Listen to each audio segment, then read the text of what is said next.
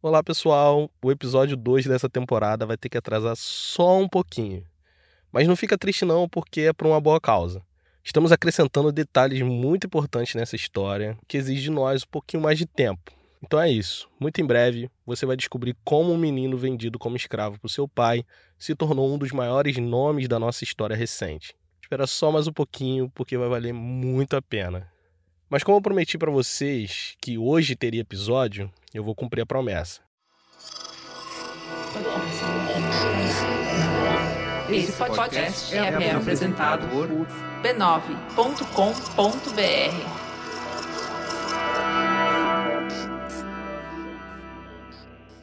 Você deve ter percebido pela minha voz, sei lá, um pouco anasalada, um pouco arranhada, que eu tô bastante resfriado.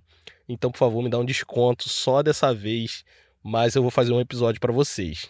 Nesse episódio bônus, eu queria contar para você o que poderia acontecer com uma pessoa que escapasse por pouco de ser escravizada no Brasil.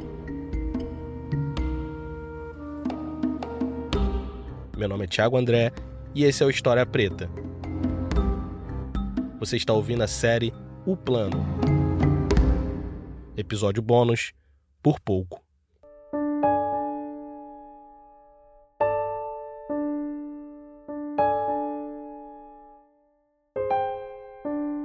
Quando a Jair nasceu, a região onde sua família vivia, a cidade de Ossogun, território Yorubá, estava em guerra constante. O ano era 1807 e o poderoso Império Yorubá, chamado Oyo, estava desmoronando aos poucos. Resultado de uma série de guerras civis deflagradas por um líder rebelde chamado Afonjá. O território Yorubá, que hoje estaria em parte da Nigéria e do Benin, era formado por diversas províncias e cidades-estados autônomas.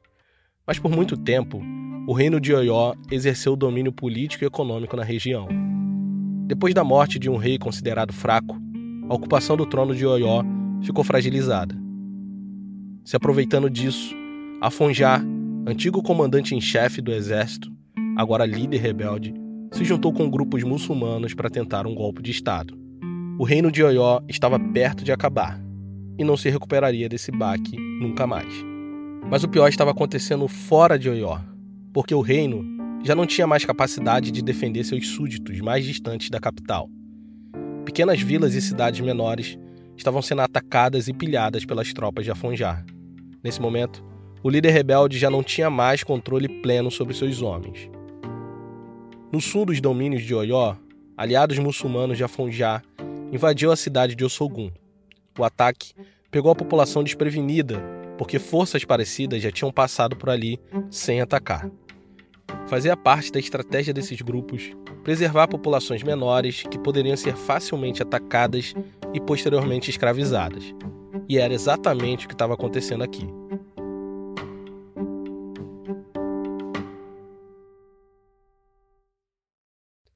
Durante a pilhagem, o menino Ajaí, que tinha apenas 13 anos, tentou fugir da cidade junto com sua família, mas não tiveram sorte. Ele era filho de uma tradicional família de tecelões. Seu pai era conselheiro dos líderes da cidade, e sua mãe, descendente da aristocracia do reino de Oió e sacerdotisa de Obatalá. Portanto, eram alvos prioritários das forças jihadistas que invadiram seu território. No caminho da fuga, eles foram capturados, e o destino final deles seria a escravidão.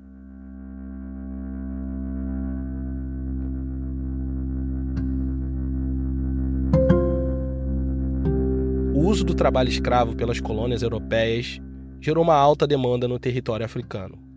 Isso criou uma indústria de escravidão que envolvia captura no território africano, transporte até a costa, venda, embarque e travessia para o destino nas Américas, venda na costa e transporte para os interiores da colônia. Todas essas etapas de comércio eram altamente lucrativas e envolvia diversas organizações e empresas.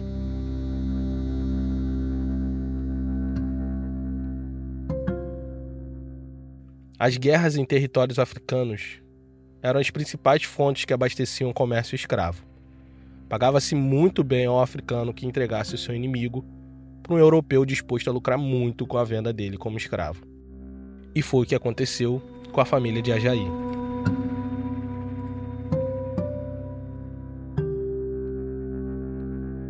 Milhares de habitantes de Ossogun foram aprisionados e enlaçados pelo pescoço. Caminharam por mais de 10 horas, passando por cidades e vilas reduzidas a cinzas, até chegarem na cidade de Zein, onde os espólios de guerra seriam divididos. O homem que o capturou trocou ele por um cavalo.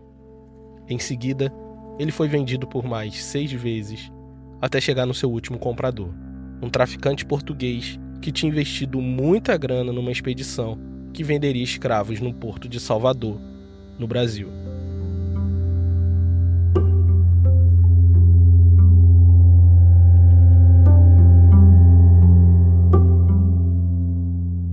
Assim como os líderes da revolta dos malês, ou como a Luísa Maim, Ajaí seria um negro de origem nagô, vivendo como escravo na Bahia.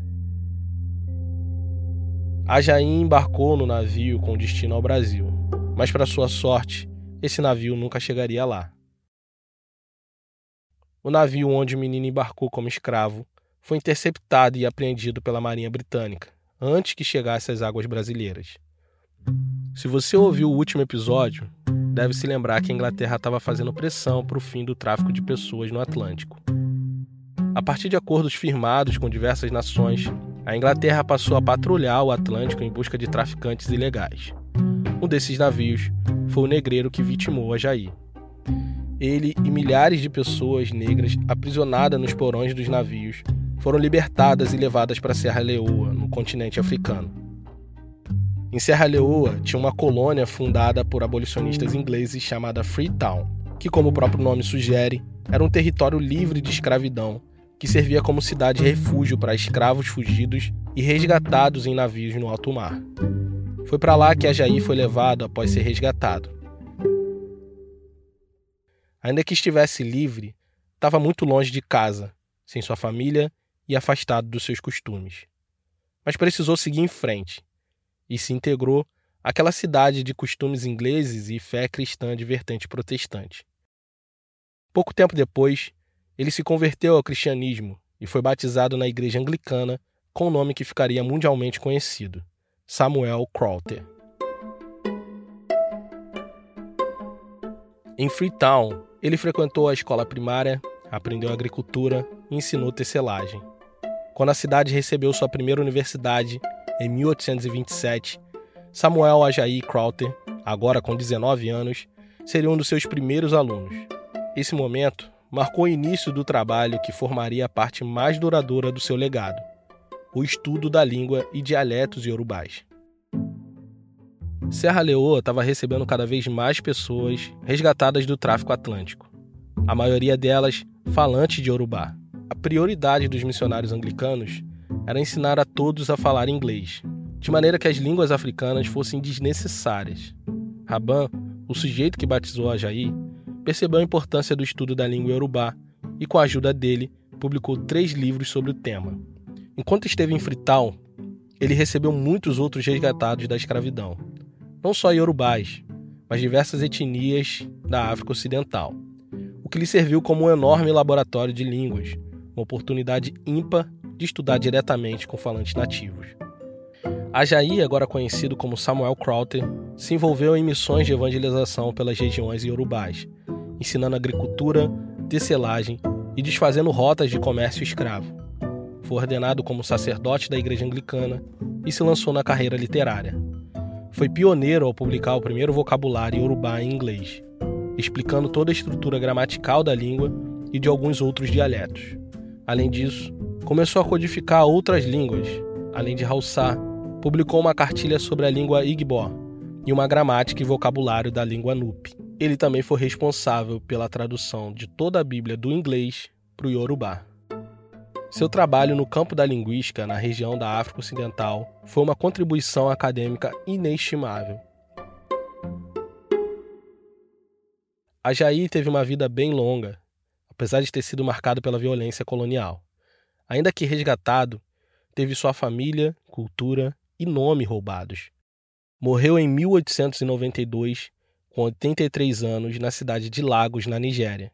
Viveu durante quase todo o século XIX e pôde presenciar todas as mudanças deste século de transformações.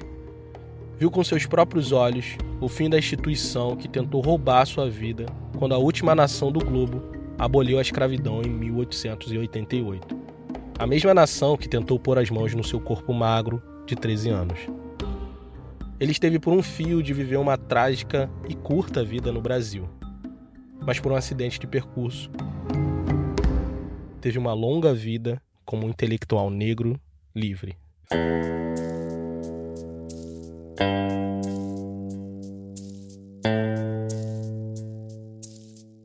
Esse podcast é uma produção História Preta com distribuição da rede B9 de podcast. Esse episódio bônus só foi possível graças à contribuição generosa dos nossos apoiadores em apoia.se barra História Preta. Isso nos dá a segurança financeira para pesquisar, ler e escrever com autonomia. Além de financiar a produção do Guilherme Tavares, a identidade visual produzida pelo Raimundo Brito e Estúdio Duna, a gerência da comunidade da Carolina Ferreira a newsletter escrita pela Paloma Santos, a trilha sonora original do Jonatas Cristino e as trilhas adicionais da Blue Dot. Eu sou Thiago André e pesquisei, roteirizei e apresentei esse episódio. Obrigado por ouvir e até a próxima.